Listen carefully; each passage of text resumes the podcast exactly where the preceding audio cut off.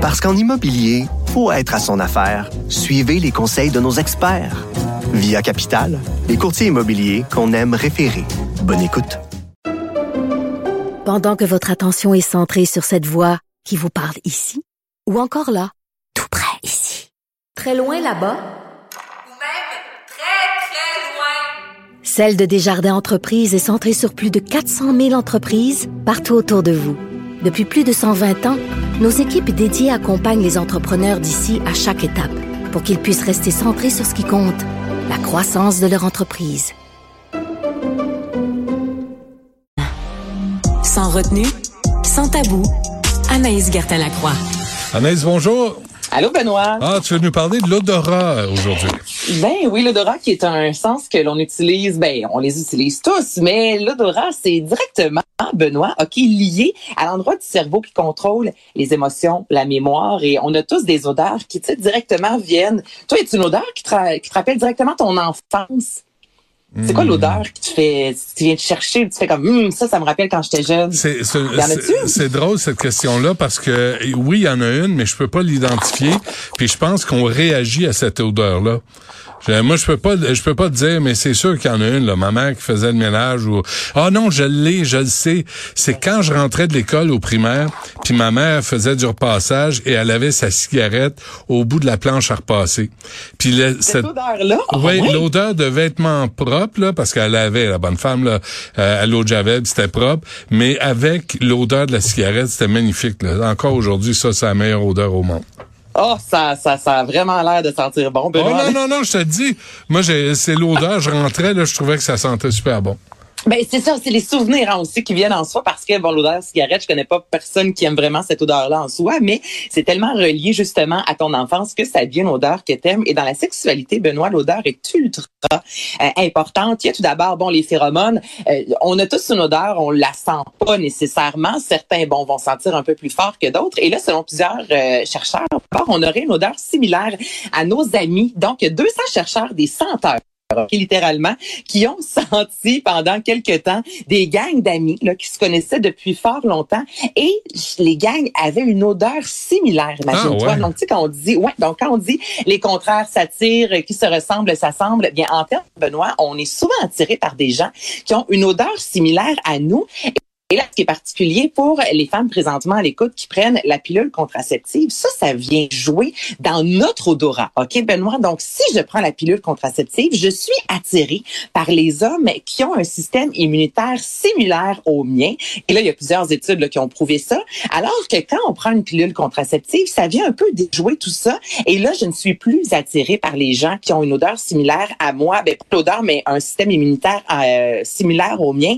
Donc, la pilule contraceptive vient vraiment jouer envers les gens qui vont plus m'attirer ou les gens qui vont moins m'attirer. Et même qu'en termes sexuellement parlant, OK, Benoît, les gens qui perdent l'odorat, euh, moi, je pensais à la COVID, entre autres, Mhm. ça affecte les hommes différemment des femmes. Donc, du jour au lendemain, tu plus d'odorat. On dit que les hommes, OK, Benoît, qui ont moins d'odorat, ont une vie sexuelle beaucoup moins active, alors que les femmes qui ont moins d'odorat vont avoir, oui, une vie sexuelle, mais qui sera moins euh, agréable, je te dirais, moins satisfaisante et que les femmes ont moins confiance en elles. Et lorsqu'on ovule, ça, évidemment, ça a été prouvé que Ah, le, monde des mondes.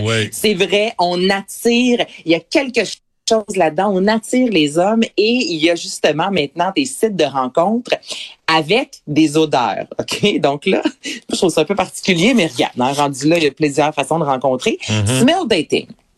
Donc, Benoît, c'est ton chandail que tu vas porter pendant trois jours. Tu ne le laves pas.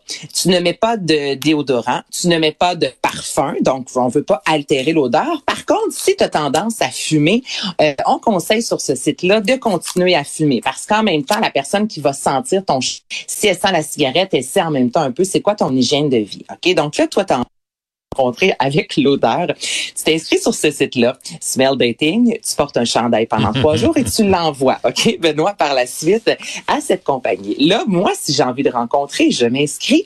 On m'envoie 10 t-shirts différents. On propose aux gens de mettre un chandail blanc. C'est juste pour pas, si je reçois un chandail de Pantera puis je suis pas une fan de rock, ben juste ça, ça pourrait venir influencer. Ben oui. Si tu m'envoies des boxeurs puis que c'est des Simpsons, il y a moins de chances que je te rappelle. Qu'est-ce que tu veux que je te dise, OK? Donc, C'est noté. C'est noté. Prends-en note. Donc, on reçoit chez soi 10 chandails que l'on sent. Et par la suite, tu vas sur le site Benoît et là, tu places en ordre les 10 odeurs. Donc, le chandail que tu préféré à celui que tu aimes le moins. Et si match il y a, là, on t'envoie une bande de personnes et ça dans une banque de données que tu peux rencontrer quelqu'un. Et dans ce site-là, on se dit que c'est vraiment le nez qui nous aide à choisir qui pourrait être la personne avec qui passer sa vie. Donc, smelldating.com. Crois-tu ça, toi? Tu crois C'est exactement ma question. Oui. je te Euh, connais. ben, je... te connais. On est rendu là, hein? Oui, je suis tanné de répondre à ta place. Vas-y. je fais toujours des petits quiz. Oui. Ben, je- oui, l'odeur. C'est sûr que l'odeur vient jouer. Moi, j'en, je suis persuadée. Il y a des personnes, là, euh, tu sais, quand on se donne deux becs, il y a des odeurs. C'est sûr, moi, qui vont venir plus me chercher, plus me stimuler que As-tu d'autres. déjà viré de Mais- bord, toi, à cause de l'odeur? Oui, oui, euh, pas parce que la personne sent pas bon, mais l'odeur corporelle de cette personne-là m'interpelle moins. Donc oui, ça, ça m'est déjà arrivé. Quelqu'un que je fréquente, c'est cette odeur-là, comme ça marche pas avec moi, et c'est vraiment venu jouer. Toi, est-ce que ça a déjà euh, Oh. interféré dans tes Oh. relations? Ah oui, non, l'odeur, là, c'est, bref, si, si tu penses tout de suite antibiotique à l'odeur, là, tu, tu te dis, j'ai pas d'affaire ici. Fait que Non, mais attends, odeur, c'est pas nécessairement sentir la transpiration. C'est aussi, on a tous notre peau sent quelque chose et il y en a qui vont sentir plus fort que d'autres. Point Ouais, final. Tu sais, ouais. C'est pas toujours, euh, c'est pas les, Non, non, c'est pas puer parce que cette odeur-là peut aller, d'autres personnes vont l'adorer, mais moi, il y a des gens plus autour de moi qui vont avoir cette odeur-là plus forte un peu, puis ça, ben, qu'est-ce que tu veux? Ça reste platonique, ça m'attire pas pantoute. OK, c'est dit. Mais là, on parlait pas de moi, là.